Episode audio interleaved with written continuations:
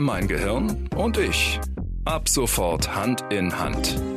Und wir sind wie immer Dr. Sven Sebastian. Und Inke Hoppe, hallo. Du bist ein wunderbarer Hirnerklärer. Und du bist wunderbar in der Kommunikation. Ja, und äh, wunderbar, dass ihr da draußen dabei seid. Heute reden wir über Risikobewertung und wir sind da drauf gekommen, weil meine Frau mir neulich gesagt hat, sieh mal diese Kinder mit dem Laufrad da draußen ein Laufrad. Also das erreicht Geschwindigkeiten von, weiß ich nicht, zwei Kilometern in der Stunde vielleicht. Und die Kinder trugen Helme. Jetzt kann man sagen, sehr verantwortungsvolle Eltern, denn allein wären die wohl nicht drauf gekommen. Ja, wahrscheinlich werden die Eltern gesagt haben, ähm, Achtung, vorsichtig, die Gefahr lauert überall. Und das erzeugt natürlich in den ihren Gehirnen auch dann so eine Vorsichtsmaßnahmen, ne? also die sie dann ergreifen. Und diese Vorsichtsmaßnahmen sind dann, wenn das, diese Befürchtung, die sogenannte auch Angst, dass etwas passieren könnte, das wird ja katastrophisiert im Gehirn, diese Vorsichtsmaßnahmen werden dann meistens aus dem Bauch heraus sehr irrealistisch ähm, festgelegt. Und dann passiert sowas, dass man dann eben einen Helm aufsetzt dem Kind das ging ja mal los mit dem mit dem äh, Fahrradfahren. Also da glaube ich gibt's gute Gründe für Helm. Früher haben wir auch gesagt, ein Gurt im Auto brauchen wir nicht. Also ganz früher. Ne? Da ist für mich heute auch normal. Klar, unangeschnallt würde sich schon komisch anfühlen. Also die Dinge verändern sich auch manchmal. Also du sagtest jetzt gerade, es gibt bestimmte Gründe, ne? bestimmte Beispiele beim Fahrradfahren jetzt, Beispiele, die gezeigt haben, okay, es ist besser, es ist einfach mhm. wirklich besser aus der, aufgrund der Statistik auch, die man geführt hat, ne, darüber ist es besser eben ähm, einen Helm zu tragen, wenn man Fahrrad fährt oder den Gurt am Auto. Ne? Das heißt also bestimmte Daten, Zahlen, Fakten, Statistiken zeigen, okay, da ist ein Risiko da. Und dieses Risiko kann ausgerechnet werden und kann präsentiert werden. Ja. So eins von zehn oder eins von hundert. Hast du auch bei der Medikation, also bei Medikamenten. Bei Medikamenten im Beipackzettel stehen ja auch bestimmte Risikofaktoren dahinter. Und das ist erstmal legitim, ist auch in Ordnung, muss auch sein. Ne? Wie hoch ist ein Risiko für irgendwas, um uns zu schützen? Das Gehirn aber wiederum, wenn es dann eben nicht so fassbare Zahlen, Daten, Fakten hat, sondern ein Gefühl, ein gefühltes Risikopotenzial, dann kann es eben recht irrational entscheiden und dann eben übervorsichtig werden. Gibt es Gehirne, denen das egal ist? Also Bungee Jumping oder jetzt es gibt ja auch die, der eine Weile ohne Fallschirm und dann, also du hast zwar einen, aber hm. du öffnest ihn eben erst spät sind diese Gehirne speziell oder brauchen die einen besonderen Kick? Denn die würden jetzt ihren Kindern auch keinen Helm aufsetzen auf dem Laufrad. Ja, es ist jetzt, äh, gibt verschiedene Gehirne in verschiedenen Art und Weise. Es gibt eben welche, die sagen, das sind so Glaubenssätze, Grundsätze im Gehirn, die sagen, okay, man muss auch mal ein Risiko eingehen. Man muss auch mutig sein, man muss Grenzen überschreiten, man muss auch etwas über das Risiko lernen, also mit dem Risiko lernen. Das sind solche Leute, ne? die sagen einfach, Gehirne lernen am besten, wenn sie auch mal ein Risiko eingehen weil sonst wird das alles zu weich und so. Ne? Dann gibt es natürlich welche, die sagen, ich liebe das Risiko. Das sind ja. auch Spieler und so weiter. Die brauchen den Adrenalinkick.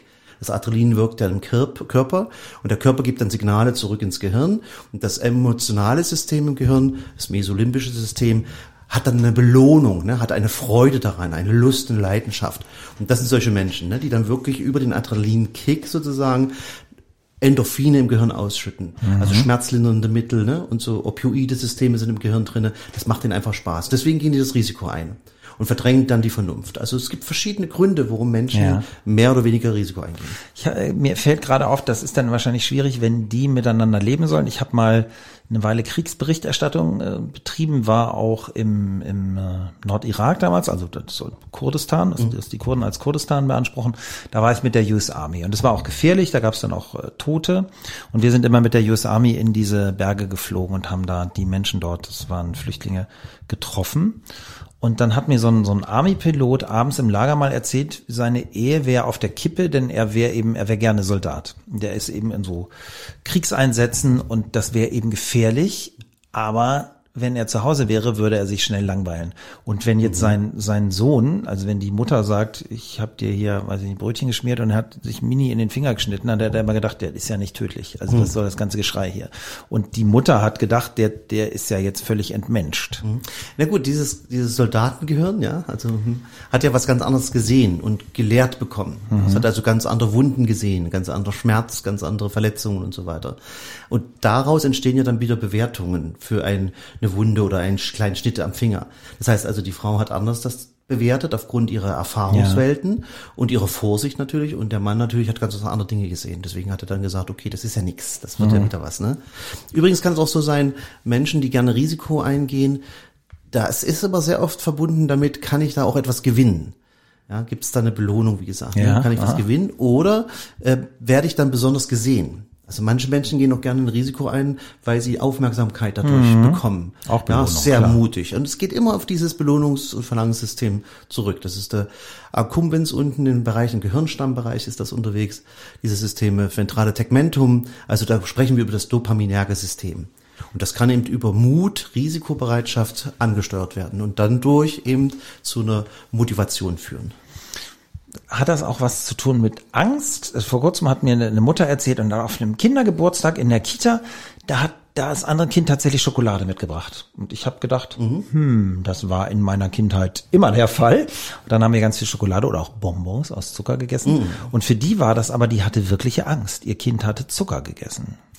Ja, jetzt muss man ein bisschen unterscheiden, wenn das Kind natürlich Diabetes Typ 1 Nee, verstehe ich völlig. Aber ja, jetzt, genau. das, das meine ich jetzt nicht. Ja, also ich hatte so allgemein die Befürchtung oder Angst, ne? Ja, aber die sagt, mein Kind soll keinen Zucker essen, das ist ganz schlimm. Genau, und das, was, was da eine Rolle spielt, ist dieses ähm, sogenannte Katastrophendenken. Also dieses Gehirn, ja, wenn das so, so vorsichtig ist schon und Angst hat, heißt, wenn mein Kind ein Stück Schokolade isst, dann wird es ähm, zuckerkrank. Das Ja. ist ganz klar. Jetzt könnte man sagen, okay, vielleicht weiß dieses Gehirn nicht so viel darüber, über Diabetes und sollte lesen. Und das ist, ist genau der Punkt. Wenn man also so ein Katastrophen, so ein kurzfristiges Katastrophendenken hat, lohnt es sich manchmal einfach nur ein paar Dinge zu verstehen. Dann kommt man gar nicht so weit mit den Gedanken. Das wäre mal sowieso ein Appell, ja. Dass die Leute mal ein bisschen nachdenken und auch mal in die Tiefe gehen. Aber hier bei diesem Beispiel war einfach Schokolade schlecht, bringt mein Kind um. Und dadurch Verstehe. handelte die Frau dann. Jetzt könnten ja alle, die, die jetzt Zucker nicht so schlimm finden, sagen, ja, ist die doof, ja, könnte mir nie passieren, aber haben die das auch in Haben an die auch. irgendwelchen anderen Punkten? Ja, ja. Also wir, wir haben ja alle in uns so einen so Überlebensinstinkt, ne? Und wir haben eine Abschätzung in unserem Gehirn, das ist so ein, so ein Nutzen-Aufwand-Abschätzungssystem im Gehirn, was dann immer sagt, okay, nützt mir das? Ist das hilfreich? Ist es gesund? Fördert mich das? Oder bedroht mich das? Und genau so entscheidet das Gehirn, ich gehe dahin, das nennt man dann Annäherung, ja, also das gefällt mir. Äh, Schokolade, jetzt könnte ich ja genau sagen, Schokolade macht intelligent, macht schön, ne? Ähm, ähm, was, die Schokolade hat auch immer solche Inhalte da drinnen, ne? Das sagt man immer. Glücklich, genau, Schokolade macht glücklich. Auch die haben noch nicht richtig gelesen. Aber gut, ja, ist egal. Schokolade macht also glücklich, macht eigentlich, eigentlich nur dick. Aber Schokolade macht Aber, glücklich. aber dick und glücklich Ja, vielleicht. wenn die Zutaten stimmen in der Schokolade. Das Okay. ist das Problem. Und die stimmen ja meistens nicht. Also, stehst jetzt Schokolade. Also wer schöne Schokolade in Berlin herstellt, soll sich mal bei mir melden. Ich liebe Schokolade. Gut. Habe ich jetzt mal Werbung gemacht. Du möchtest welche, die nicht dick macht. Na, ja, das wird schwierig. Ne, die einfach nur gut schmeckt und gute Zutaten hat. Ja. Verstanden. Aber Lass uns noch mal zu diesem Ja, Punkt kommen, genau. ob jeder so einen irrationalen Jeder hat so einen irrationalen, auf jeden Fall. Weil wir nicht alles wissen können und weil wir ja bestimmte Urängste, sagt man dazu, ja mitbekommt aus der Familie, aus Erlebnissen heraus und ähm, wir dann sehr schnell, also jedes Gehirn, so kann man sagen, neigt zum Katastrophendenken. Was, was ist mit deinem?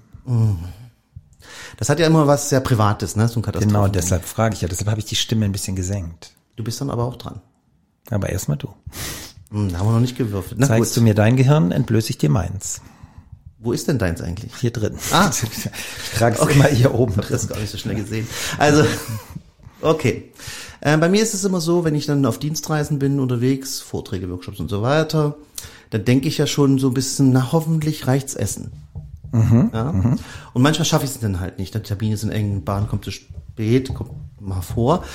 Und, ähm, und da kann es schon passieren, dass ich dann wirklich denke, oh Gott, ich habe noch nichts gegessen. Ja. Obwohl, ich meine, ich habe genug zu verbraten in mir, ne? Und mein Gehirn sagt dann, wenn ich jetzt nichts esse, werde ich total unkonzentriert sein. Und tot am Ende. Wenn ich total unkonzentriert bin, werde ich bald keinen Job mehr haben. Und wenn ich keinen Job mehr habe, kann ich mir erst recht kein Essen kaufen. Wenn ich nicht esse, werde ich bald tot sein. Also bei mir ist die Verbindung sofort Katastrophe. Ich muss sofort was essen. Und das Problem dabei ist, wenn ich dieses Katastrophendenken habe, gehe ich dann an einer Rostbratbude vorbei in Leipziger Hauptbahnhof, wo ich weiß, dass es ungesund ist. Aber du rettest eigentlich dein Leben. Ich sag dann, jetzt haut zu. Ja. Es könnte sonst zu spät sein. Das ist Katastrophendenken. Und das, obwohl du aber eigentlich, ich meine, du weißt es ja eigentlich Ich rieche alles. dann immer nach Bulette. Das ist furchtbar. aber du könntest deinem Gehirn doch sagen, hey Gehirn, ich verstehe dich, aber ich habe das studiert, das passiert nicht. Auf dem Leipziger Hauptbahnhof gibt's natürlich auch gute Buletten, das muss ich jetzt sagen, sonst krieg ich ja Ärger. Was sagst du? Sehr gute Buletten auf dem Leipziger Hauptbahnhof. Du solltest deinem Gehirn doch erklären können, hey Gehirn, ich verstehe dich, aber das ist irrational. Ja, man kann das ja stoppen, solche Geta- Katastrophendenken. Das ist der Gedankenstopper, der ist ganz wichtig. Stopp. Dann schön ein bisschen Haltung, Atmung, Ablenkung der Gedanken, ja, auf einen anderen Weg bringen. Aber manchmal ist diese Existenzfrage, diese Überlebensfrage, die kommt dann nicht mehr aus dem Vernunft hier vorne, aus dem vorderen Bereich des Gehirns, sondern kommt wirklich unten heraus aus dem Gehirn. Und da sind dann die Ängste, die Befürchtungen einmal. Das ist dieses, ich krieg nichts zu essen. Ja. Das sind bestimmte Substanzen dann und Neurobotenstoffe spielen eine Rolle. Und gleichzeitig kommt ja die Lust und die Leidenschaft mit hoch, weil die sagt, ich habe eine Idee. Wenn du nichts zu essen bekommst, ne, Verarmung des Gehirns, dann weiß ich, Leipziger Hauptbahnhof, Bulette. Kriegst du. Und die gewinnen dann. Mir hat neulich eine Psychologin erzählt, die äh, coacht einen Mann, mehrfacher Millionär, und der hatte jetzt äh, Sorge zu verarmen. Und ich habe erst gedacht, das ist ja jetzt eigentlich schwer bei den Summen. Also der hat jetzt nicht nur zwei Millionen, sondern wirklich richtig Geld. Und da habe ich mich auch gefragt, was ist denn mit dem Gehirn los? Denn der weiß ja eigentlich, kann nicht passieren. Sie sagt, sie hätte ihm dann so einen Realitätscheck empfohlen, damit sein Gehirn sich wieder beruhigt. Das heißt, auch in solchen Situationen sind wir irrational. Wir sind wirklich so irrational, dass wir 90 Prozent unserer Fokussierung, Konzentration und Aufmerksamkeit auf das lenken, was ein Risiko sein könnte. Also 90 Prozent lenken wir auf vielleicht 0,1 Prozent Risiko. Meine Mutter, nehme ich mal ein Beispiel. Ja, ich liebe sie total. Muss Medikamente nehmen. Sie liest immer den Beipackzettel vorher. Ja, verstehe. Ich weiß, was passiert, ja. das, ja, eins zu tausend, ne? Und dann legt sie es beiseite, wichtige Medikamente, und sagt, die wollen mich umbringen. Obwohl es ja fort, fort Ja, sie ja. ja. weiterleben soll. Schwierige Sache, ja, aber das ist das Katastrophendenken. Ne? Ja. Kenne ich auch, wenn ich was google, Dr. Google, denke ich auch immer, pff, musst nicht weiterlesen, bist sowieso tot in zwei Monaten. Das ist die Vermeidungsstrategie hat. Wieder meine Mutter übrigens, ja. Sie liebt Tiere, Hunde, Katzen, über alles, ne? Und sie liebt auch Griechenland zum Beispiel und Spanien, ne? Ist sie aber schon seit fünf Jahren nicht mehr gefahren. Warum? Weil sie denkt, die ganzen Tiere, die dort rumlaufen, kann sie nicht retten. Sie kann sie nicht helfen. Sie hat die Katast das Katastrophendenken hat sie so übermannt und überrollt, dass sie etwas vermeidet, was sie eigentlich will. Das heißt, Katastrophendenken führt bei uns immer zu Entscheidungen, die konträr meistens zu dem sind, was wir eigentlich wollen. Werden wir, wenn wir das jetzt Das ist auch bei der Schwangerschaft so übrigens. ja, ja, Ich da, schlafe mit diesem Mann nicht, weil ich vielleicht schwanger werden könnte. ach so, Katastrophendenken. Okay, das müssen wir jetzt erstmal sacken lassen, ja, von dieser Seite habe ich das noch gar nicht betrachtet, aber ich bin ja auch keine Frau. Sehr interessant. Mann kann das auch so denken. Oh Gott, ich könnte mit Ja, der und dann genau, äh, bin ja. ich ewig mit der Und zusammen. dann gehen die Vorsichtsmaßnahmen ein, Mhm. bleibt an, Schutzmaßnahmen. Oder ich fahre nach Hause. Genau, richtig. Ist ja auch eine sehr gute Ja, genau. Schutzmaßnahme. Aber auch dies ist wieder ein Diese weites Fälle Feld und ein anderes Thema. Diese Fälle hast habe du. Ja, zu- in meiner Praxis. Entschuldigung, ich, nur fiel mir gerade ein. Werden wir als menschliche Rasse je den, den Mars besiedeln, wenn wir zu sehr anfangen, überall einen Helm zu tragen? Denn das ist ja jetzt, alles andere auf der Welt haben wir ja jetzt schon, geht relativ risikolos. Aber jetzt müssen wir ja nochmal neu so starten. Neueroberung von neuen Dingen, ja, von, von anderen Welten. Also nicht nur Planetenwelten, sondern geistigen Welten, emotionalen Welten. Welten von anderen Menschen braucht immer Risikobereitschaft. Ohne dem geht's gar nicht. Braucht Mut, ne? braucht manchmal auch ein Opfer. Sonst kommst du da nicht hin. Viele Menschen, die zu mir kommen, die Burnout haben, die gestresst sind, Erschöpfungssyndrom, Ängste, Befürchtungen, die sind über Jahrzehnte über die Vermeidungsstrategie gefahren. Die sagen immer, ich scheue das, ich scheue dieses, ich scheue jenes, deswegen mache ich das nicht, mache ich das nicht, mache ich das nicht. Das heißt aber, wenn du sagst, ich mache das nicht, machst du ja was. Also ich rufe nicht die Mutter an, ich rufe nicht die Vater an, weil ich die nicht ähm, stoppen kann im Gespräch oder irgendeine andere Dinge. Und dann machst du etwas, was du eigentlich nicht machen willst. Also das heißt, wer kein Risiko hat, ein bisschen vom Gefühl her oder Mut hat, lebt nicht sein Leben. Man Ja. einfach so sagen. Interessant. Und, und wie kommen wir jetzt wieder ins Leben? Also wir wollen ja mit unserem Gehirn Hand in Hand auch im Leben sein. Was genau. jetzt? Man muss sich diesen Risiken oder diese Ängste vor Risiken muss man sich stellen. Man muss sie ausformulieren, man muss sie aussprechen. Man muss sich mit sich selbst ins Gebet gehen quasi. ins Selbstgespräch und Partner, Kompagnons finden, die einen Rückendeckung geben, die einen mit unterstützen. Man muss also Gruppen finden, Teams, Verwandte, Bekannte, die schon anders ticken. Da geht man hin. Das Schlimmste ist ja, dass viele Menschen dahin gehen, wo Betroffene sind. Ach so, Weil die sagen, ja, die sind genauso gleich. krank, gleich. mhm. Ja, da wird gejammert, da wird erzählt, wie schlimm alles ist und dann ändert sich nichts.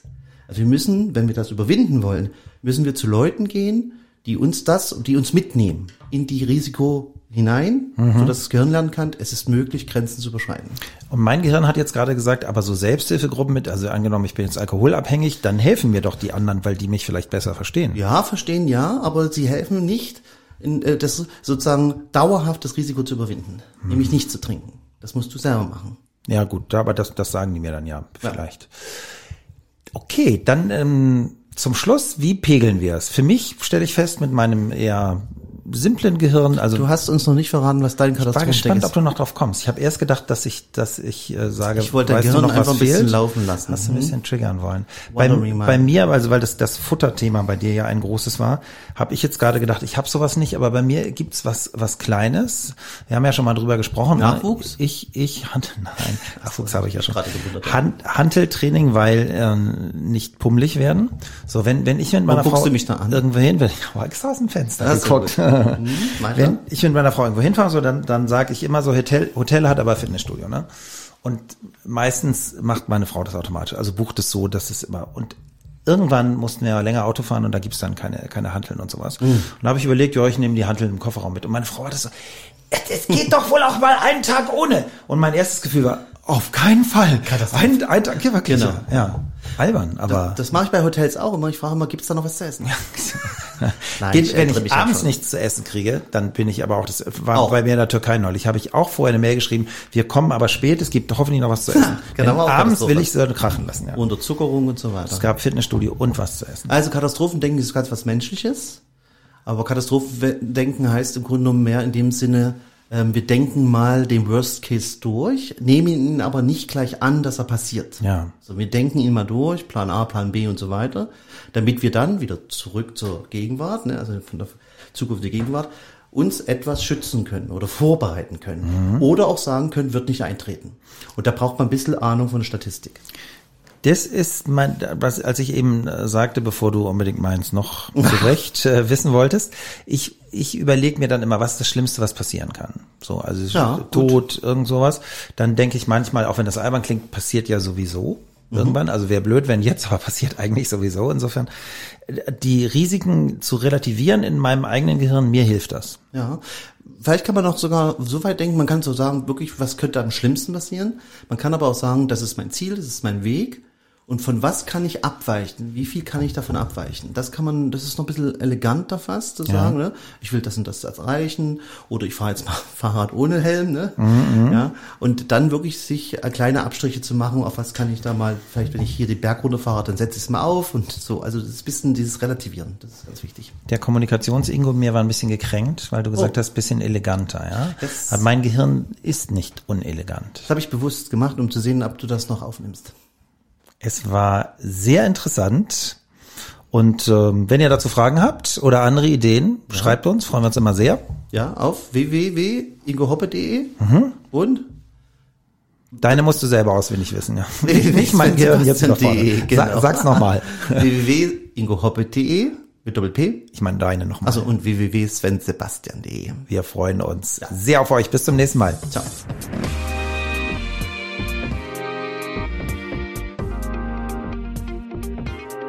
Mein Gehirn und ich. Ab sofort Hand in Hand.